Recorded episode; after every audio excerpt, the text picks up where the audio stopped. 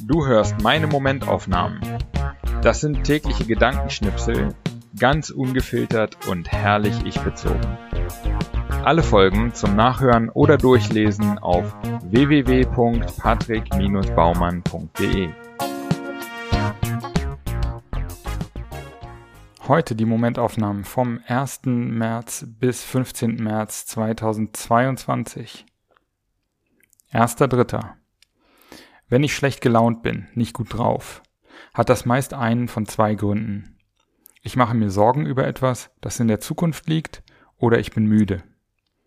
In beiden Fällen hilft es, wenn ich mich auf den Moment konzentriere und mich frage, wie geht es mir gerade jetzt und was brauche ich gerade jetzt?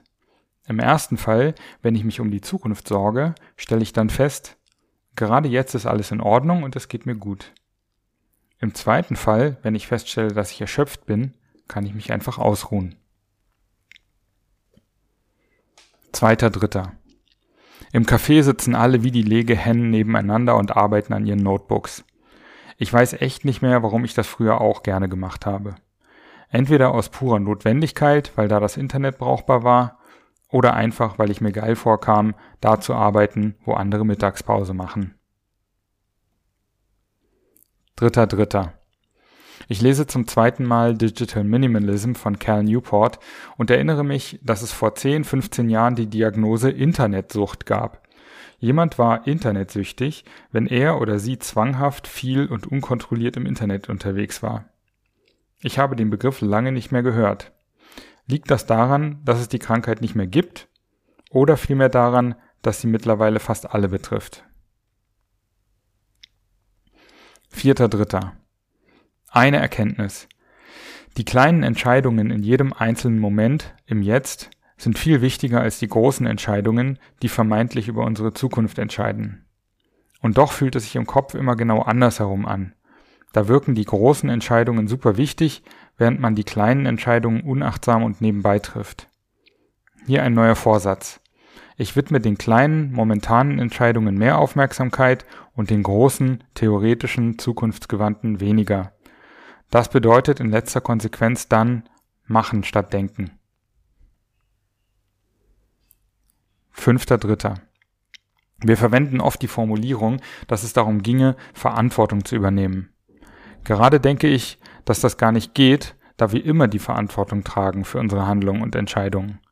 Es geht eigentlich nur darum, ob wir diese Verantwortung anerkennen und bewusst damit umgehen oder ob wir so tun, als gäbe es sie nicht.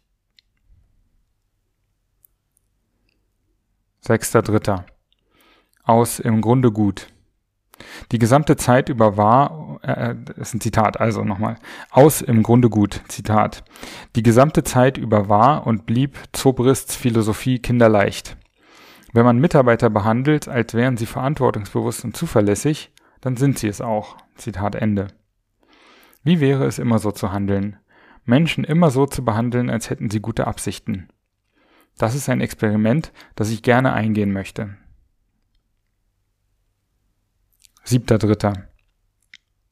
Ich verstehe jetzt, warum hier so viele Leute herkommen, um sich in diversen Seminaren mit Achtsamkeit etc. zu beschäftigen.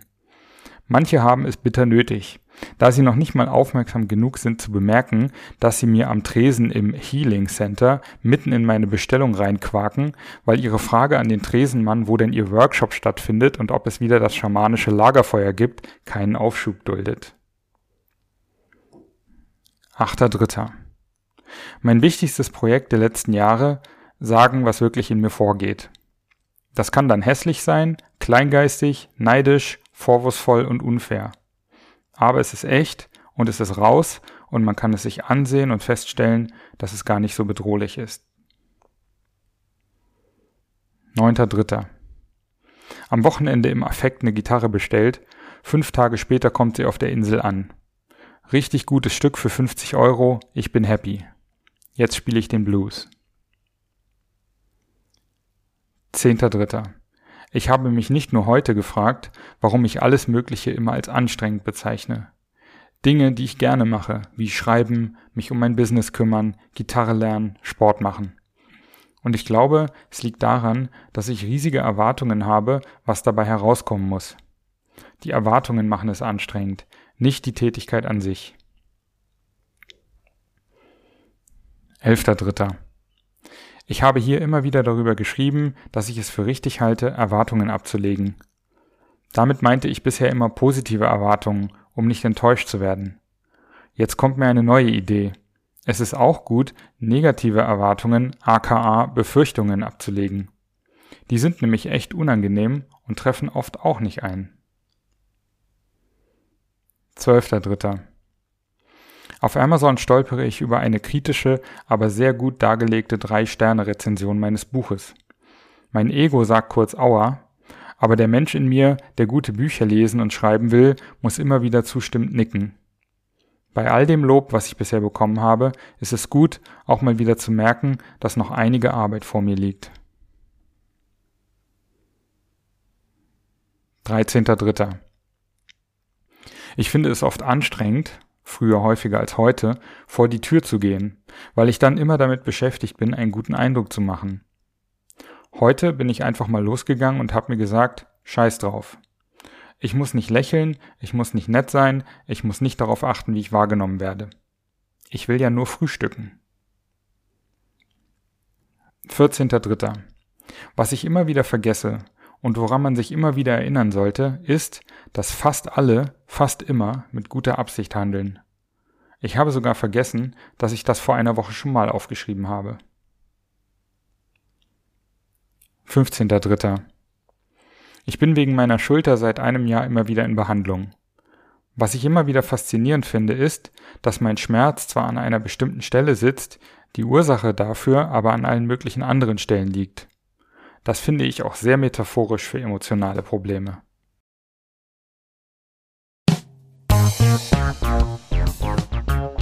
So, das war's auch schon wieder für diese zwei Wochen Momentaufnahmen.